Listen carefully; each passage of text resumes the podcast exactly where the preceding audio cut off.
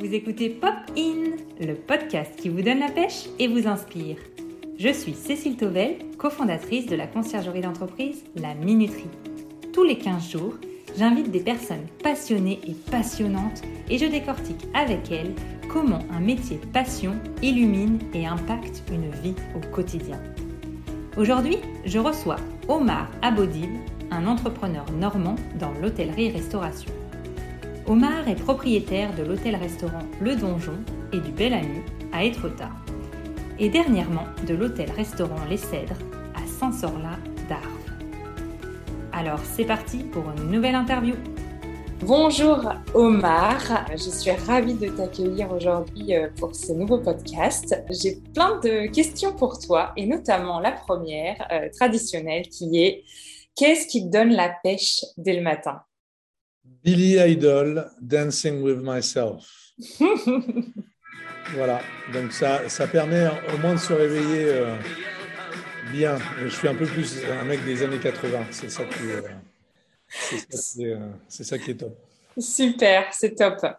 Dis-moi, qu'est-ce qui te plaît dans ton métier juste au quotidien? Qu'est-ce qui te plaît? Qu'est-ce qui me plaît? Tout, tout.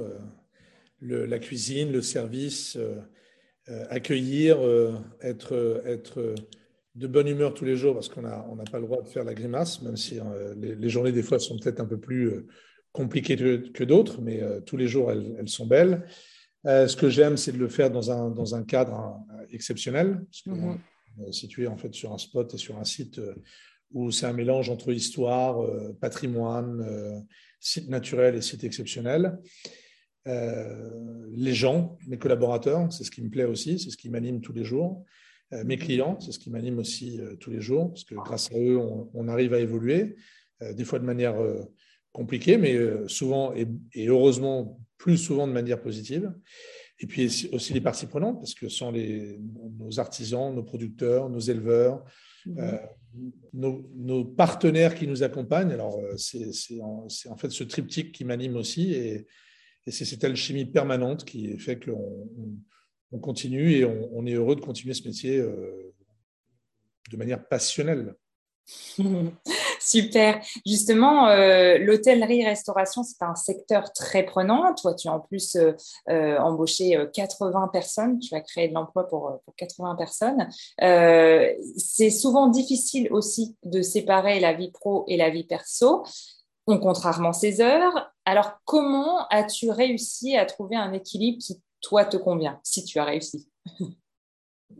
D'abord, c'est un cheminement euh, long parce que le métier a, considérablement changé entre ce que j'ai pu connaître quand j'ai commencé dans le métier dans les années 90-95, euh, où on était quand même en fait encore sur une période de germinal. Hein. C'était quand même euh, une période qui était extrêmement difficile. Euh, parce que le métier était euh, connu ou reconnu euh, d'une manière où il fallait qu'on le fasse de manière assez violente et assez difficile. Et puis finalement, les années, surtout depuis les années 2000, ont, changé. C'est-à-dire qu'on a changé en fait notre métier. On est devenu plus communicant, on est devenu plus commerçant, on est devenu plus plus dans une multiplicité, une polyvalence en fait dans nos métiers qui sont d'être entrepreneur mais en bâtiment, être entrepreneur en cuisine, être entrepreneur en service, être euh, précis et carré, euh, entre autres dans nos relations RH avec les collaborateurs. Donc, globalement, ça a changé.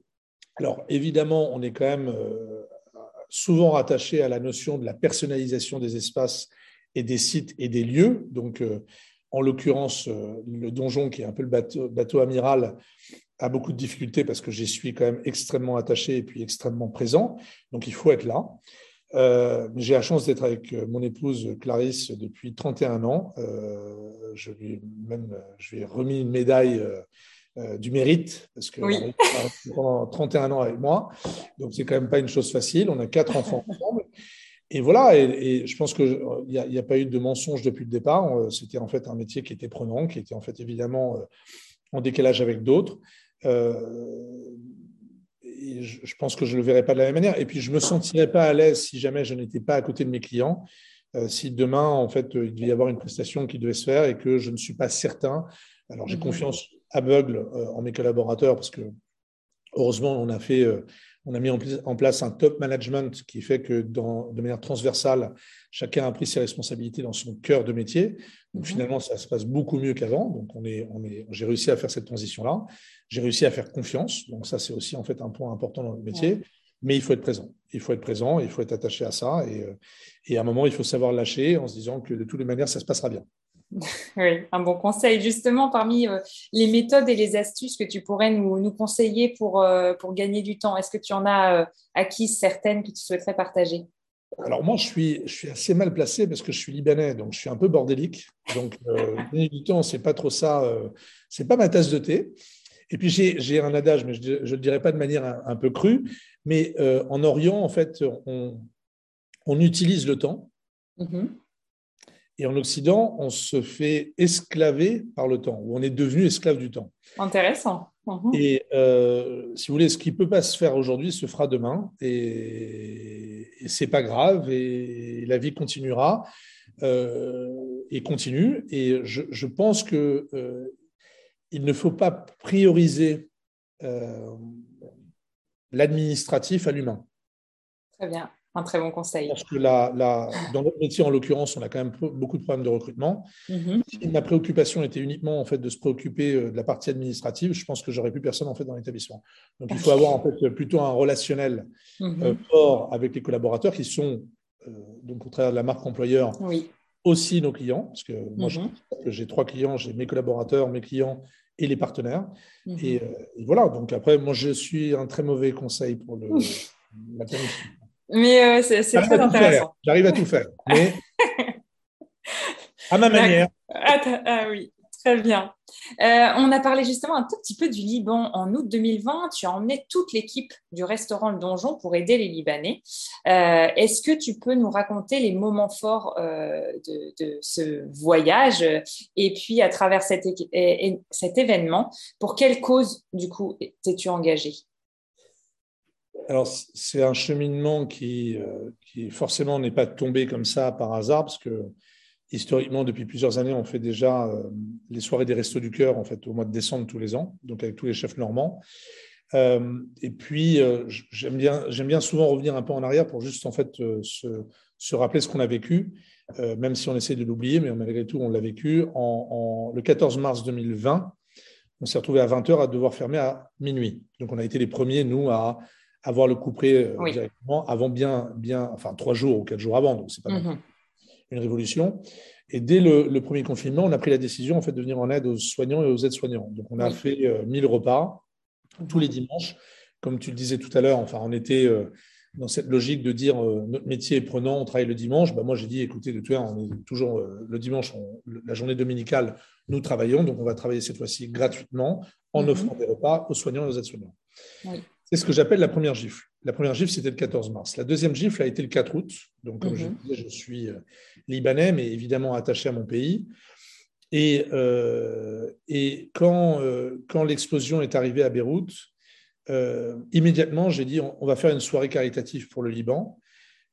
et dans la foulée, je leur ai dit on va, on va envoyer du matériel au Liban, essayant en fait de venir en aide à une population qui en a besoin parce que ça s'est conjugué entre l'explosion et euh, la situation économique qui a été désastreuse. Et donc, ce n'était pas qu'un seul événement, mais ce sont deux événements qui se sont passés euh, au, Liban et, à Beyrouth.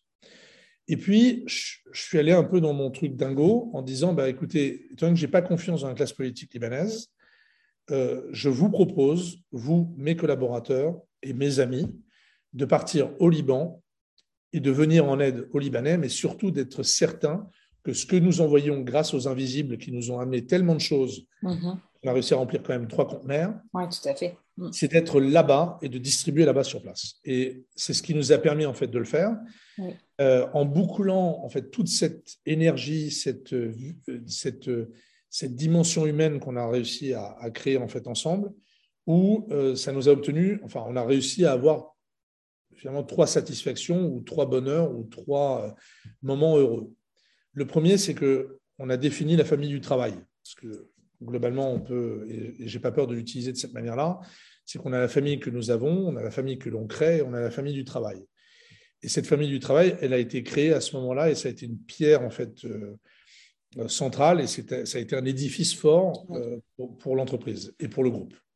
Mhm. La deuxième, ça a été de se retrouver finalement à, à venir en aide à l'autre et de savoir donner et d'avoir expliqué à mes collaborateurs dans une notion d'hospitalité, c'est de d'abord de donner avant de recevoir. Ça a été le deuxième élément fort. Et le troisième, ça nous a permis de créer notre raison d'être et l'âme même de, euh, euh, du cheminement que nous avons mené en fait tous ensemble, où on a travaillé ensemble pour créer cette raison d'être qui est créer et faire vivre l'hospitalité de notre territoire, de nos maisons, partager notre plaisir avec nos voyageurs. Hmm, c'est super. L'alchimie de tout ça a fait qu'aujourd'hui, euh, bah, on est passé d'une trentaine de collaborateurs à 80 aujourd'hui. Et on a créé plusieurs établissements qui me permettront à terme de pouvoir même intégrer les collaborateurs dans le capital social de l'entreprise. Très beau projet. Merci, merci pour le partage. Euh, justement, en, parlant aussi un petit peu d'inspiration, est-ce qu'il y a euh, une personne, un livre, une œuvre d'art, euh, quelque chose qui t'inspire au quotidien? Alors, il y a, on, a dans, les, dans, les, échelles de valeurs qu'on a valorisées en fait chez nous, ça a été une des valeurs, c'était la culture qu'on a positionné et qu'on a essayé de graduer. Donc là, euh, autour de moi, vous avez en fait euh, le salon créateur qui a été euh, peint par Jean-Charles Bajac. Mm. on peut le voir à l'écran, c'est magnifique. là, vous, mm. vous, dînez, dans un salon où vous êtes dans une œuvre d'art et vous profitez en fait d'une œuvre d'art avec la vue sur mer, évidemment. à Etretat, tout à fait. Jean-Charles, et alors, je veux dire que c'est un peu l'emblème du renouveau du donjon. Ça a été euh, peut-être la, plus belle des manières de, de mettre en, illustration ce que j'imaginais, parce que j'ai une admiration folle pour euh, les auberges, les tavernes, les bistrots, les routiers, les lieux de vie où à l'époque on, peignait, on signait, on marquait, on, signait un mot sur un mur. Mm-hmm. Et je pense toujours au vieux plat à Gonville-la-Mallet, qui était en fait un endroit incroyable. Et euh, moi, je voulais tatouer la maison et je, je pense que c'était important de créer une identité forte sur un lieu. Euh, que ça plaise ou ça déplaise, globalement, j'en ai un peu rien à foutre, mais euh, c'est au moins, on donne la possibilité. Ça ne coûte pas plus cher à l'assiette. Hein,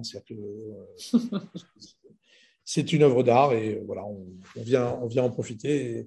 Et, et ça m'inspire parce que le, mail que j'avais écrit le 3 avril 2020 à mes collaborateurs sans savoir si on allait en fait euh, vivre tout ce qu'on a vécu euh, pendant presque un an et demi, deux ans. Euh, j'aurais écrit demain dans le mail, donc en disant plein de choses, parce qu'on a fait beaucoup de formations aussi sur ce premier confinement.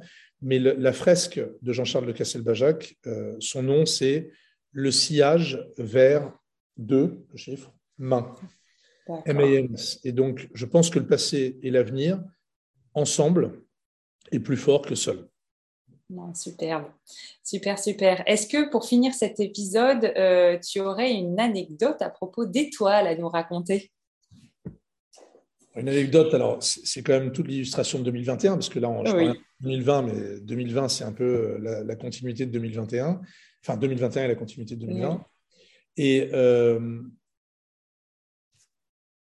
quelques jours avant, euh, enfin même quelques semaines avant, je décide de faire une réunion le 18 janvier euh, pour euh, illustrer la raison d'être, la vision 2026, mhm. le top management, en fait, pour que tous les collaborateurs soient en place, etc. etc. Et le jeudi avant, on reçoit un coup de téléphone du guide Michelin nous annonçant une nouvelle où on accroche une première étoile hmm. à Etretat, parce que il n'y a jamais eu d'étoile Michelin à Etretat. Tout à fait. Euh, ça a été le premier étoile Michelin à Etretat. Ça a été notre première étoile, évidemment, euh, pour nous et pour moi. Et c'était vraiment un, objectif commun et de l'ensemble des collaborateurs. Et mhm. puis, euh, donc, le 18 janvier, forcément, nous, en fait, avec Gabin, on se casse, on va faire la fête ailleurs parce qu'il ne fallait pas qu'on reste en On revient le 18 janvier, donc on annonce, en fait, je présente le plan pendant trois heures et au bout de trois heures, on diffuse en direct la, la, remise des prix en fait, du, Michelin, parce que malheureusement, on n'a euh, pas eu la chance d'aller là-bas pour recevoir la Et euh, le truc incroyable, c'est qu'on avait mené en fait une action également pour avoir une quatrième étoile à mhm. l'hôtel. Et le 18 octobre 2021. Neuf mois après, alors je, on a enfanté la, la, quatrième étoile. ou la quatrième étoile de l'hôtel. Ce qui est incroyable parce que c'est pas des. Enfin, on aurait voulu, on aurait voulu, on n'aurait pas eu la même date. Non. Et puis, octobre, on a eu la, neuvième, la, quatrième étoile et ça, ça a été, euh, ça a été en fait la récompense 2021 qui, qui était une année euh, de dingue. De dingue. Ouais. Ouais, et, euh, et, de dingue. Et comme, comme je te parlais du Liban, on a, on a réussi à créer un fonds de dotation. Pour, pour venir en aide aux personnes en difficulté dans le pourtour méditerranéen, méditerranéen, mais également en France et surtout pour euh, euh, lutter pour la, biodiversité et préserver le vivant. Et euh, je pense que notre combat de demain, c'est de mieux manger et, d'être attentif en fait à ce que l'on mange et comment on mange. Merci, merci beaucoup Omar pour tous ces partages. et puis, bah, je pense que ça aura inspiré plus un auditeur. Donc, merci à toi. À bientôt. Ça y est, c'est déjà fini pour aujourd'hui. Merci d'avoir écouté cet épisode jusqu'à la fin. Je vous retrouve dans deux semaines pour une prochaine interview. Si ce podcast vous a plu, abonnez-vous sur la plateforme de votre choix et partagez-le autour de vous. Cela m'aide énormément à le faire connaître. À bientôt sur Popin!